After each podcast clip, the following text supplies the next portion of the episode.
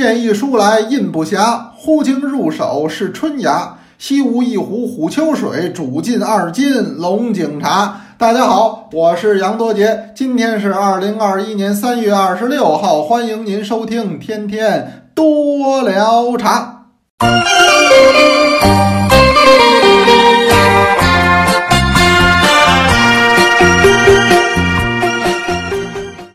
那么二十六号是星期五，星期五呢，照惯例是我们多聊茶考试的日子，咱们每周五呢给大家搞这个小测验，嗯，那么主要是结合着茶师的课程，这个茶师课每周六都上，那么把这个温故而知新，在这个周五的时候再出上一道题，您再答上一道题，咱们算做一个复习。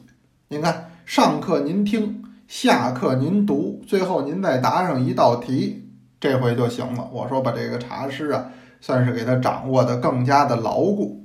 很多同学都说，加入多聊茶以前，好久都没有这么认真的学习过了。哎，因为咱们这个离开学校都很多年了，走上工作岗位都很久了。哎，那么更多的有的时候是输出，而不是输入了。那凡是到这时候，我说咱们再踏踏实实、静下心来学习，这个变成了一种奢侈，甚至说变成了一种享受。要不然咱们同学们怎么那么爱抄写中国历代茶学经典呢？要不然咱们怎么那么爱答题呢？跟这都有关系。所以这周五还有题啊。今天这一道好了，今儿这一道是什么呢？找错误。四个选项里边三个这句看着是对的，实际有一字是错的。您把这得找出来，把那对的选出来，哎，这个也很考验功夫啊。当然，我选的都是名句了，呃，这样的话，大家伙儿就是另一个角度的去背诵它。起码咱们这一首诗里边有名的句子，我说您把它背下来。不记他人先记我，应缘我是别查人。红纸一封书信后，绿芽十片火前春。哎，你看这句子很好的，您把这句子背下来，这都没有坏处，是吧？这才能做到出口成章。老背诗怎么样啊？腹有诗书气自华，那个气质蹭蹭的往上涨。一个字，绝。说至于这么厉害吗？我这不是这么说，他显着解气吗？呃，您呢答着题，您这儿开着天天多聊茶，两不耽误。我呢接着给您聊。刚才我读的这一首是谁的诗呢？这首是明代的一个文人，叫吴宽。哎呀，这个人看来是个大款。怎么是个大款呢？你听他这意思，叫西屋一壶虎丘水，煮尽二斤龙井茶。好，龙井茶现在买二斤得多少钱呢？您知道吗？呃，那会儿呢，这龙井茶的概念呢还比较的狭小，就是杭州西湖边上，按今天的话说，就是那最贵的那龙井。现在那龙井，有同学跟我说了，某某某品牌的啊，以人名命名的一个品牌啊，呃，这龙井卖的数万元一斤。不是一万，不是两万，好几万，甚至于呢，已经不是三万四万了。我算了算，可能得大几万一斤龙井茶。这没事，他煮二斤，好家伙，那得十多万，十多万一台好车都出去了。上我心爱的小摩托，它永远不会堵车。哎呦，那这这一说他不是大款，那谁是大款？所以龙井茶已经是今非昔比了。那么龙井茶也随着人们的喜爱，它现在呢走向了更广大的舞台，走出了西湖，甚至于说走出了杭州，甚至于说走出了浙江。那全国各地变种龙井四十三号这个茶树品种，那么全国各地也有很多的省份、很多的茶区都学习了。龙井的这么一种制作的技艺，因为龙井是绿茶之中制作的相对比较细致的一种工艺，呃，这点上是有什么说什么，它在很长时间范围内都是领先的，就它这个技艺制法这种细腻的程度，那么都是领先的。那领先的，人家就学习它嘛。那么也有很多地儿学习制作龙井。原来我跟您聊过，云南有个地儿叫宜良。哎，在昆明的边上，宜良那地儿呢，烤鸭不错，那跟咱们北京不是一种鸭子。哎，您到宜良当地，您得吃那个，那是特色。那么宜良呢，除去有这烤鸭呢，还有龙井。宜良龙井，这在民国时候很有名的。嗯，那么是当地的一个很重要的支柱产业。那现在没有了啊，现在不许了，为什么呢？违法。怎么叫违法呢？人家现在这龙井叫地理标志保护产品，只能够浙江省范围之内，你可以叫西湖龙井啊、钱塘龙井啊、越州龙井啊、大佛龙井啊、新昌龙井啊，你这么说，这允许。出了这个浙江省不允许。哎，你许有越州龙井，可不许有贵州龙井。那你说我这贵州这地儿就引的是你们那龙井四十三呀？你们当时给我们种过来的，说如假包换，地道的正宗的龙井的茶树啊。人说不假，你这是正宗的茶树。说你再看看我们这技艺制法，这都是跟你们浙江的老师傅学的呀。专门把老人家们都请到我们当地，给我们这个答疑解惑呀。那说对你这也是我们这技法。说那我们这能不能叫龙井呢？他说不行，你们这不能叫龙井。你看这就出现了矛盾了，是吧？那这个没办法，现在就是这么规定的。那我们多捞茶呢也不左右人家的规定，我们也左右不了。哎，所以我们那天呢发起了一个讨论，嗯，这我们那天推这么一个文章，就是说这个地方到底出去浙江省以外产的这个茶，技艺也一样，制法也一样，树种也一样，能不能叫龙井？当然不许说叫西湖龙井，那你假冒伪劣这不行。那我能不能叫贵州龙井？能不能叫四川龙井？能不能叫陕西龙井？因为陕西南部地区也有，是吧？那这这行不行呢？行不行呢？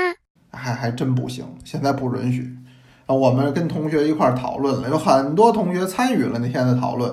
呃，您比如说人生几步啊，这是我们四班的，还有我们四班的蕊蕊，嗯，还有庄宁宁啊，玉如意，石头。徐媛媛，二班的青铜，一班的沙漠红柳，四班的花开彼岸，还有五班的酸梅肉酱，呃，荣之心，这是六班的同学了。六班的宫格格，啊，还有我们的千里共婵娟，嗯，还有紫丁香。哎呦，你看这名字我念不过来了。呃，四班的王子涵，三班的雷司令，五班的零度，六班的朝晖，三班的婉仪等等的同学，他们是各抒己见。写的那留言比我的文章都长，这篇推送呢，现在在多聊茶的公众号，哎，我建议您可以找来去看一看，大家说的也很好，呃，那么也有说可以的，也有认为有所不妥的，哎，这个很好讨论嘛，这就跟咱们在大学的课堂里是一样的，那就是一个学术的讨论，这个不牵扯到经济的利益，我把我的观点说出来了。那我也把这个话题抛出来了，大家在一起讨论一番，您说这个气氛多好啊！我说，如果我这个多捞茶能一直办下去，一直能帮大家保留这么一个在茶界能够自由讨论的这么一个气氛，这么一个环境，这么一个平台，我说咱们多捞茶就是有意义的。为着这个目标，我们多捞茶全体同仁也会努力的，我们会一直把多捞茶办好，老留着这么一个地儿。大家老能思考，老能讨论，我想大家的思考也会慢慢的影响到身边很多的人，也会慢慢的把一些谬论、把一些怪谈、把一些奇怪的论调，可能也能稀释一部分。因为现在茶界这种论调太多了，老有同学呀，抖音给我投稿。什么意思呢？就我没有抖音，我也不会看，人家就把那小视频截给我说：“老师，您看，有人这么说，有人这么说。”有的时候，我说实话，我挺不高兴的时候，我就爱看这个。为什么？一看这能给我气乐了。以后我专门要跟您聊这么几期，就是抖音的这些大咖们啊，这些所谓的名师们、茶学的专家们是如何恭恭敬敬、至至诚诚、认认真真的胡说八道的。是时候表演真正的技术了。呃，那对对不起啊，我这个词儿用的不好，但是确实是胡说，这已经没法讨论了，因为他说的是谬论。那我们多捞茶，冲这个也得办下去，说不能够让人家不说，人家有说的自由，我们能不能也说，我们也发声，把人这部分呢，呃，稀释一点？我说这就很好了。所以多捞茶讨论，大家都可以来参加，我也欢迎大家参与。您可以找到。我们那天的文章您可以去看。您现在有意见，您有想法，您也留言。您说说这个浙江省外的这个龙井能不能叫龙井？那么我也说说我的观点。我认为理论上应该可以，我今天就要说这问题。我今天这题目我准备起的标题党一点，我叫“龙井与阿司匹林”。说这一个药一个茶怎么能搁在一块儿？我要通过阿司匹林的故事给您讲龙井的事儿，给您讲这道理。妙啊！说这阿司匹林有什么故事？哎，有意思。这东西要是您得跟朋友聊天呢，我身边有很多从事各行各业的朋友，他们都是自己领域的专家。呃，我很多时候愿意跟他们聊，听人家讲人家那领域里的事儿，咱不懂，咱不说话就听着，听着有的时候很受启发。您比如说这阿司匹林的故事，我就是这么听来的。后来我还专门找了相关的专业人士，我还找了相关专业的书籍，我去看这个事儿，我把这事儿搞明白了。我觉得跟龙井的事儿很像。阿司匹林大家都知道这是药，说这怎么跟茶很像呢？你别着急，我呀。借着大家讨论的这股热乎气儿，大家一讨论，讨论的我也跃跃欲试的。您老发言，看得我也心潮澎湃的。我也说说我的想法。这个阿司匹林呢，实际是个发明的挺早的药。什么时候发明的呢？十九世纪末。您算算，那会儿还是咱们的大清朝呢。实际是清末的时候就发明了。哪国人发明的呢？哎，我给您普及这冷知识啊，是德国人发明的。德国有一公司，现在这还存在，叫拜耳公司。这实际是拜耳公司研制发明合成的这么一种新型的，它实际是解热的镇痛药。所以有很多人说我这个发烧的时候也有吃这个的。这个药的学名应该叫什么呢？它的学名应该叫乙酰基水杨酸，这这个化学名称就应该叫这个。所以您吃这东西实际就是乙酰基水杨酸。那么拜耳公司把这个研制出来了以后，到美国获得了一个专利权，并且他注册了一个文字的商标。因为这东西卖的时候得装到小盒里，小盒外边怎么得有个商标啊？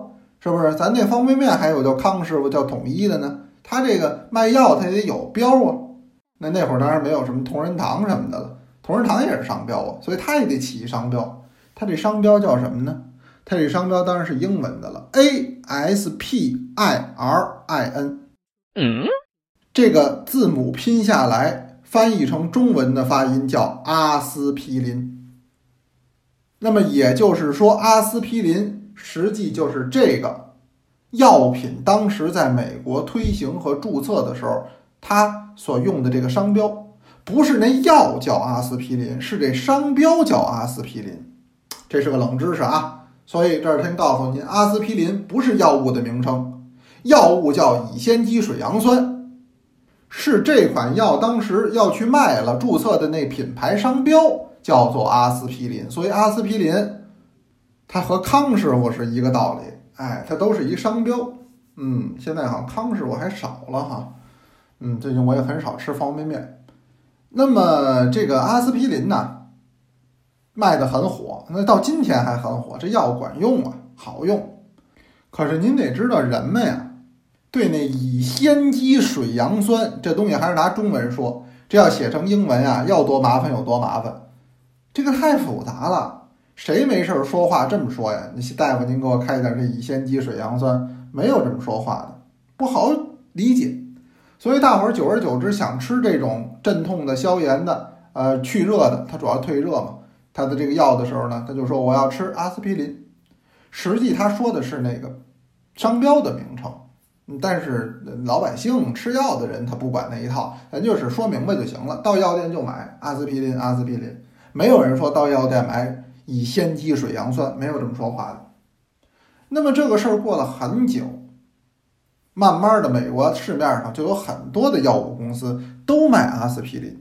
那这是在它的专利期，呃，保保护的这个期限满了之后，就这东西可以公开制造了。那很多人都去买这个阿司匹林这个药，当然不同的品牌了，哎，有张三牌的、李四牌的、王五牌的、赵六牌的，哎，都买阿司匹林。拜耳公司说这不行啊，这这这个阿司匹林是我们的商标啊，你们怎么能这么用呢？就给他告到法院了。当时美国有一个特著名的大法官叫汉德法官，他亲审此案。他说的意思很明白，他说购买者呀，买的时候这阿司匹林，人家不知道是您的商标，人家不知道这是拜耳公司，人家就理解这是一药，我用的就是这么一种药，哎，一种退热的药，一种镇痛的药。所以这阿司匹林四个字儿，确实到目前为止已经不属于你拜耳公司独有的了。那阿司匹林这四个字儿也不再是商标的名称，而现在根本就只带着这种药片儿，就只带着这个乙酰基水杨酸，这在世界人民范围之内都达到了认同。那这时候你再想限制别人的使用，这就不对了，这也是不可能的了。不行，不可以。打这儿往后，拜耳公司自己卖的时候呢，他也就写上了拜耳牌阿司匹林药片儿。那没办法了，因为阿司匹林这四个字儿。由于太成功了，它作为一个当时的商标，很成功的标明了这种药物。但由于这个药为很多人所需要，这个药做的又很成功，推广的又很好，慢慢阿司匹林四个字儿就成为了这个世界人公有的这么一个话语，或者说是一个词汇了。很多同志、很多同学，您可能都吃过阿司匹林，但是您可能还真不知道，这阿司匹林当年是一个商标。但到现在已经不是了，谁都可以生产了，谁都可以叫阿司匹林了。说好您自己的牌儿就行了。哎，那么您说这故事我讲了以后，我想说明什么呢？我觉得这跟龙井是一个道理。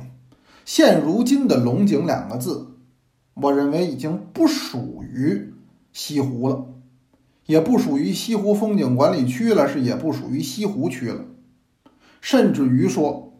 不能讲它是属于杭州市，甚至是浙江省了，它起码属于全中国了。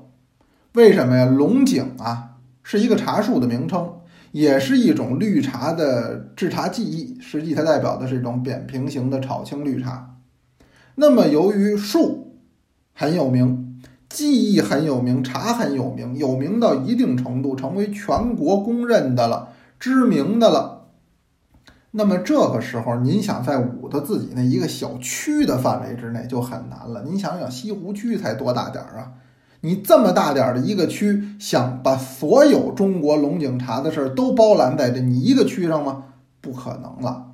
实际它是咱们国人共有的这么一个话语了，包括这个技艺，也是咱们全体中国茶产业。共有的这么一个记忆了，那你怪谁？你谁也不怪，因为你是最有名的茶，你就负担起了更多的责任，你也有义务惠及到更多的爱茶人，这就是我个人的想法。哇哦，比个赞！那么永远都是，您的名气越大，您的责任越大，您的地位越高，您的责任越大。这人也是如是啊，您说这位是明星。那么明星跟普通人，您说区别在哪儿呢？我说明星就不许闯红灯儿，那可普通人也不许闯红灯儿，那不一样。普通人一个人闯不闯红灯儿的那是一回事儿，您是名人，您有什么社会的责任和影响在您身上，您是牵一发动全身，您个人的行为就不是个人的行为了，是整个社会的行为。你遵守交通规则，你就带动了更多的人遵守交通规则。你闯红绿灯，那也就带动了更多的人闯红绿灯。所以你的行为是被扩大的。你你拥有了这种鲜花掌声的同时，你拥有的责任和义务也变多了。名茶也是如是，龙井茶应该说是中国绿茶中最有名气的一款了。那么到现在为止，你说想把这个名气、这个利益、这点好处。都留给西湖区，还别杭州市，就西湖区，您觉得可能吗？不可能了。所以我说，它实际龙井跟阿司匹林一样，现在已经这个词汇走入到了公有领域。那么龙井变成了一个树种，一种技艺的制法。以我来看，应该是全国各地哪里都可以种植，哪里都可以生产。但是前提是您标明就得了。您比如说阿司匹林。您您生产阿司匹林，您得说好这是多辽茶牌的阿司匹林，可以跟人拜耳公司的阿司匹林就区别开了。你说我也生产，在家生产完了，我出门说咱们这是老德国拜耳公司的阿司匹林，你卖一盒就抓你，为什么？你这叫假冒伪劣了，对吧？您得说明您自己这地儿。实际龙井也是一样，您说您做的贵州做西湖龙井，这个既不可取也不道德，这不就是假冒伪劣吗？但是您说您在贵州做出来，我们就叫贵州龙井，四川做出来就叫四川龙井，陕西做出来就叫陕西龙井，能行不能行啊？要我说没什么不行的。龙井俩字儿已经不止那地名了，龙井俩字儿也进入到公有领域了。为什么中国其他的制茶区域不能够用呢？我说应该也让他用才对，这样的话也体现出了咱们龙井茶的大气。现如今咱们龙井茶一点儿都不大气，您诸位都不知道，像他们西湖区每年得成立什么执法队儿，还钓鱼执法，这我都负责任的说啊。啊，那么这个也确实是很多人可能都遇到过，超严格的打官司和解和解赔偿，那这个都形成产业了，这都不能跟您深聊。但实话实说，您说这对吗？我说这里边对不对放一边，不大气。大人办大事是大笔写大字儿。作为天下第一名优绿茶的原产地，没有这点胸襟气魄，我说这也是不对的。那么贵州龙井有它的风味儿，你西湖龙井有你的风味儿，是吧？你有你的正宗，呃，你有你的文化加持，你有你的景区加分儿，你有这么多东西，你怕它干嘛呀？你干嘛不允许它叫贵州龙井啊？它倒有它的呀，对不对？那么如果现在这种情况啊，拦着这个不许用龙井，那个不许用龙井，你怕什么呢？你难道是怕大家都叫了龙井以后把你的生意抢走了吗？那就说明你对你自己的产品不够自信呢。那如果你真的自信的话，我想你应该有这样的勇气，你也应该有这样的胸襟。大家都可以叫嘛，公平竞争嘛，谁好就是谁的。当然，我还是前提说这个，标明自己的原产地，不允许假冒伪劣。你顶着人家的名儿卖不允许。除去这一条以外，各地都应该有自己的龙井。你这树种推得这么开，为什么不行啊？说卖的不好，卖的不好自然淘汰，市场规律，那不有那无形的小手呢吗？那也不用您管呀。那现在一切都从源头上就不允许，我说这就看出心虚来了。这是我个人的一点观点，也与您分享。啊，我聊了会儿龙井茶，我前面呢也读了这么一首龙井的茶诗，最后还是请您欣赏我们同学吧。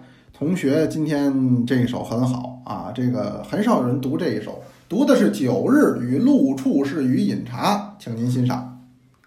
九日与陆处士与饮茶，作者皎然，冯庆红吟诵。旧时山僧院，东篱居野花。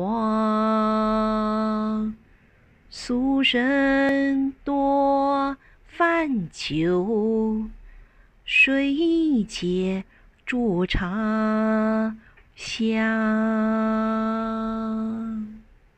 这是我们二班的一位同学，叫做洪清风啊，非常欢迎您来给我们投稿。而且您一找找了一首读的很少的，嗯，这给大家换了换耳音，非常好，大家多找啊。那好多呢，对不对？咱们唐代的也行，宋代的也行，您都可以，短的也行，长的也好。